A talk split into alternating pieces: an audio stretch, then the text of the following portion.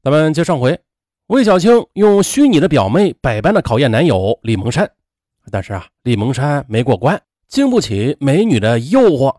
魏小青伤心不已啊，他觉得当初李蒙山说爱他，纯粹是在玩弄他的身体。那一刻的魏小青恨意顿生，决定要报复他。打定主意之后呢魏小青干脆的把自己常用的手机号码都停了。专心的使用化身上官雪漫的那个手机，然后又重新的申请了一个新的 QQ 号。李蒙山虽然对上官雪漫有些动心吧，但是啊，并没有想到要与魏小青分手的。毕竟两人交往了这么久了，也有一定的感情了。可是自从上官雪漫向他表白之后的，他却怎么也联系不上魏小青了。二零一三年三月的中旬，李蒙山主动给上官雪漫打电话，询问魏小青的下落。哎，可是没想到的，上官雪曼却比他更加焦急，说啊，最近一直联系不上表姐，因为父母都在国外嘛，她的生活费都是寄存在表姐那里的，由表姐按时的汇款给他。可是现在呢，表姐不见了，她正在为生活费而发愁呢。听到上官雪曼说的如此楚楚可怜，李蒙山不仅心生同情，于是啊。当上官雪漫提出能不能先帮着自己解燃眉之急时，李蒙山不加思索的就答应了。第二天呢，他便从银行给上官雪漫汇去了一千元钱。哼，好你个李蒙山！收到李蒙山汇来的钱之后，魏小青是更加的确信他移情别恋了。看到这么轻易的就到手的钱财，想到李蒙山对自己的不忠，魏小青在报复的同时啊，又萌生了一份贪念。他要用上官雪漫套住李蒙山，让他为自己背叛付出惨重的代价。那之后呢？魏小青便化身上官雪漫，开始想尽办法从李蒙山那里骗取钱财。二零一三年五月初的一天，上官雪漫再次与李蒙山通话，有些责怪表姐的啊，同时啊，也深情款款地说：“蒙山，我表姐就这样抛下你，你肯定很痛苦吧？如果，如果……”如果我能代替表姐在你心里的位置的话，我真的好想为你缓解痛苦的。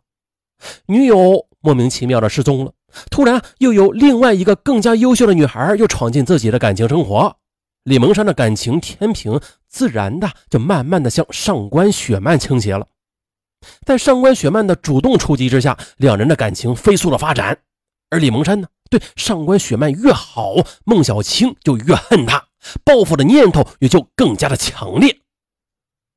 就这样，魏小青开始一点点的实施自己的诈骗计划。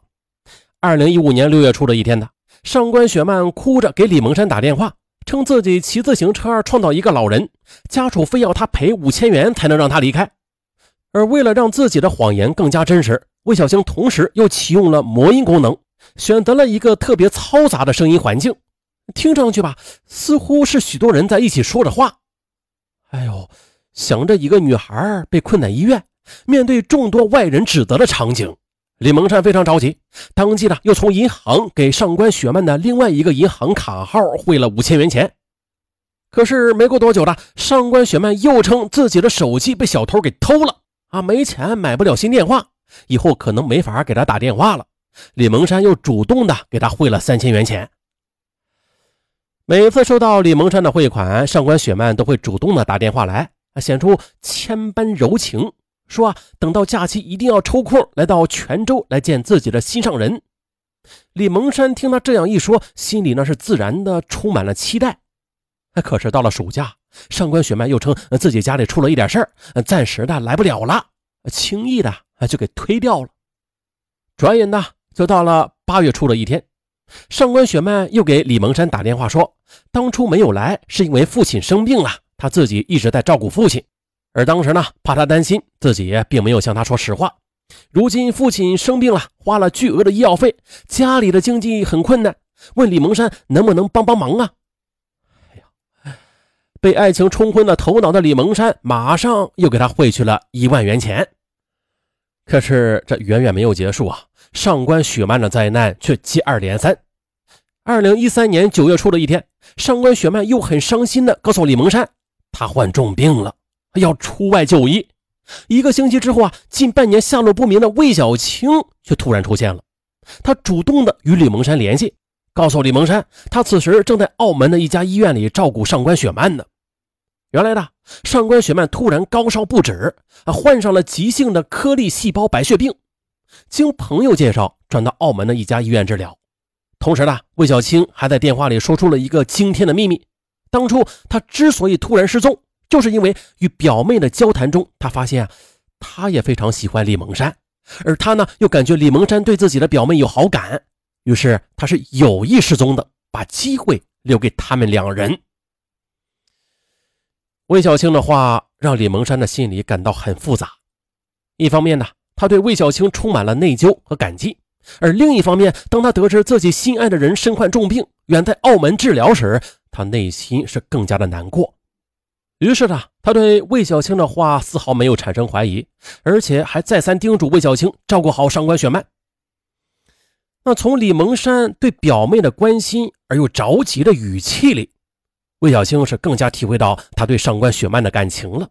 于是他便趁机的伸手说：“上官雪曼的父亲病刚好，已经欠下了不少钱了，希望他能对上官雪曼呃施以援手。”啊，一心想到治好女友的李蒙山，陆续的给陆小青汇钱过去了，直至二零一四年的二月。李蒙山给他汇去的钱已经高达十八万元之多，同时呢，李蒙山也开始意识到不对劲儿了。啊，比如呢，经过这么长的时间治疗，上官雪曼的病情为何总不见好转呢？啊，再说了，他是军人，应该有公费医疗的，那为什么治疗费用都要自己出啊？而且呢，怎么总是魏小青在帮他借钱呢？于是呢，李蒙山便通过澳门的朋友帮自己调查此事。啊！结果这一问才知道，魏小青当初说的那家医院呢，根本就没有上官雪曼这个病人。此时，李蒙山才明白了自己他妈上当了，中了美人计。他不由得怀疑，这一切都是魏小青所为的。于是，李蒙山迅速的向警方报案，并且提供从工商银行、农业银行还有建设银行汇款的部分票据等证据。这么一算呢，从开始到现在。他汇出的钱已经有二十多万元了。接到报案之后的警方开始调查魏小青的下落，直到二零一四年的三月二十日上午的，魏小青又用原来的与李蒙山联系的手机号码打给他电话，说准备从澳门回家找工作，想请他帮忙。此时的魏小青根本就没有想到李蒙山已经报案了，李蒙山呢则假意的答应，并且邀请他前来请君入瓮。啊很快的，民警便将上门找李蒙山的魏小青给带走了。在审讯中呢，魏小青如实的交代了自己的罪行，承认是他自己化身表妹骗取李蒙山的钱财的，同时呢，又将这些钱财四处旅游，挥霍一空。二零一四年九月十六日，法院作出判决，以诈骗罪判处魏小青有期徒刑十年。至此，案件已经结束。啊，虽然这案件已经结束了，但是留给人们的警示啊，这意义就是更加深远的。这感情嘛，啊，谁也说不准啊。它本来就是一件很微妙的事。那如果恋爱的一方千方百计的去试探对方的话，这这这就像本案当中，他哪是试探呢？那那存在的就是各种引诱啊啊，以各种诱惑引诱对方，难免会制造出问题来。再者说了，不是有句话说嘛啊？说这个什么呢？这男人他是经不住考验的，特别是用美女去考验他。他就是男人们呢，也长点心吧。这老话说得好啊，天上不会掉馅饼。今天啊，咱们再加上一句，天上它更不会掉美女。那天上掉下个林妹妹，嘿嘿，你想的美。好了，本期案件就到这儿，咱们下期再见。